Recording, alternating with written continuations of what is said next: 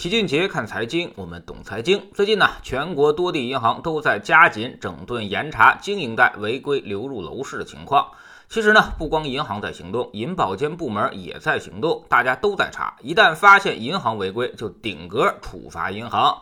银行如果发现个人违规，就很有可能提前抽贷，也就是让其提前归还贷款。目前呢，至少在北京、上海、广东、浙江、杭州等地，已经展开了大规模的行动。对于经营贷是否用于炒房这事儿，其实银行比谁都清楚。甚至你在办理贷款那一刻，人家就已经知道你要去干什么了，只是睁一只眼闭一只眼而已。甚至还有点想让你拿去炒房，怕你真的去搞经营，因为那样的话，他这笔贷款的风险就很难去评估了。当时甚至还有个笑话，说当信贷经理一脸严肃地问贷款人：“你这笔钱干什么用？”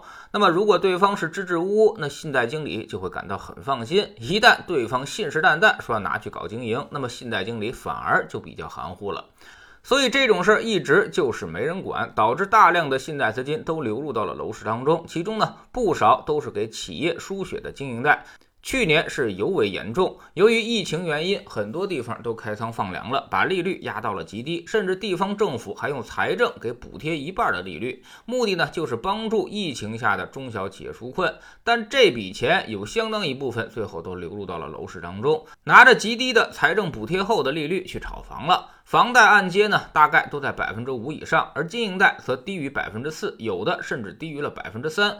所以很多房产自媒体还在大力的鼓吹这种操作，告诉你去办个公司，然后买房，自己还能够提供相应的专业服务，之后还得意洋洋地说，通过一系列的骚操作，可以帮助客户省出一辆保时捷的钱，这就有点儿书可忍，时儿也不能忍的节奏了。这么干的性质，就相当于在薅纳税人的羊毛。这些高杠杆的炒房客，通常呢都是通过高频高贷的方式把房子的市值拉高，然后呢尽可能的多贷款出来，最好是购房款全都能贷款，然后呢还有一部分钱留在手上，比如八百万的房子，他贷款一千万出来，然后拿两百万在手上，每月按时还房贷。他们的盘算是能够还三年就行了，三年之后等房子涨价了，然后一卖，就相当于空手套白狼。特别是在深圳这种地方，有些人身上一个月都有几十。十万的贷款，他们啥也不干，就在那里算日子，等房子涨价了就开始套利。有人说了，他怎么就那么肯定房子会涨价呢？因为炒房的人实在是太多了，大家都愿意去做高频高贷，所以房产总是溢价交易。这就给所有人一个房子会不断上涨的假象，所以我们看到最近的政策都是在针对这波人的。先是给出指导价，让高频高贷彻底消失；接着呢，就是严打经营贷违规流入，而且抓到之后立马催贷。若期限未还，那么银行一般都会起诉。银行起诉的话，就会记入个人征信记录。据媒体报道说，上海已经出现了被银行催收的情况，不得不紧急卖房。这个事儿的后续还得看银行的执行力度。经营贷违规流入楼市，其实已经相当普遍了。如果要全都追回，那么必然是血雨腥风，将迫使很多炒房人陷入财务危机。一些公司持有的房产估计都会开始降价甩卖。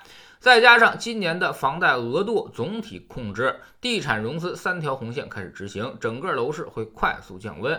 之前我们的调控都仅限于行政方面，只做限购、限贷和限售的要求，而如今开始在金融端展开，限制融资、严控贷款，短期其实就是要给楼市降杠杆，金融熄火，楼市短期也必然熄火。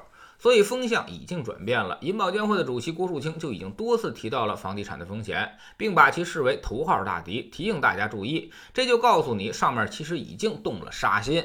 从现在的政策意图来看，除了保证刚需之外，其他的一律不支持。什么改善、换购、升级，全都在打压。而且现在双方较上劲了，楼市越是不服，政策就越是会加码。这么一根一根的稻草加下去，那么直到压垮骆驼为止，那么必然会出现一个矫枉过。正的过程，所以我们一直建议首套自住刚需的你可以买，而且多想想住的方便的事，少想想投资。投资已经没啥机会了。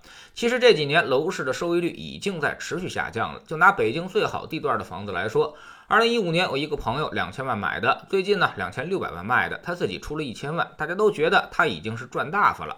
但是其实算算，扣除掉贷款成本、税费，他一共赚了百分之三十不到。六年百分之三十，年化差不多百分之四，还不如去买点国债呢。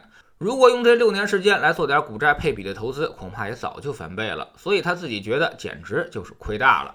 未来房子能继续涨的城市应该不超过二十个，而这二十个城市当中呢，八成估计也都是这个情况。看起来房子好像是升值了，但你仔细一算，其实呢是亏大了。如果你要是自住，似乎还能接受；如果纯投资的话，那这笔生意已经是很不划算了。知识星球找秦俊杰的粉丝群里面，我们每周都会追踪我们组合的表现。现在主打的三三二二组合，离最高点回撤幅度大概是百分之五左右。最激进的五个二组合，目前的回撤也都在百分之十以内。而同期沪深三百已经跌幅超过了百分之十二，创业板跌幅更是达到了百分之二十五。这就是组合的威力，涨的时候让你吃到指数百分之七十的涨幅，而跌的时候只让你承受指数百分之五十的损失。所以越是震荡，组合就越是很容易打败指数。过去十年指数其实没怎么涨，但是组合却拿到了百分之九到百分之十一的年化回报。我们总说投资没风险，没文化才有风险。学点投资的真本事，从下载知识星球找齐俊杰的粉丝群开始。新进来的朋友可以先看《星球置顶三》，我们之前讲过的重要内容和几个风险很。低但收益很高的资产配置方案都在这里面。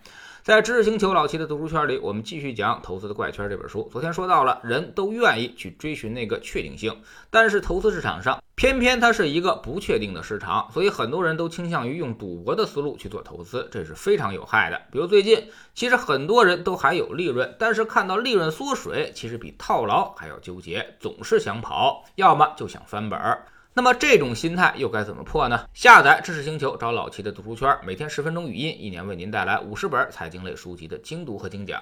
现在您加入，之前讲过的一百九十多本书，全都可以在星球读书圈的置顶二找到快速链接，方便您收听收看。读书圈学习读万卷书，粉丝群实践行万里路，各自独立运营也单独付费，千万不要走错了。苹果用户请到老齐的读书圈同名公众号里边扫描二维码加入，三天之内不满意都可以在星球 APP 的右上角自己全额退款，欢迎您过来体验一下。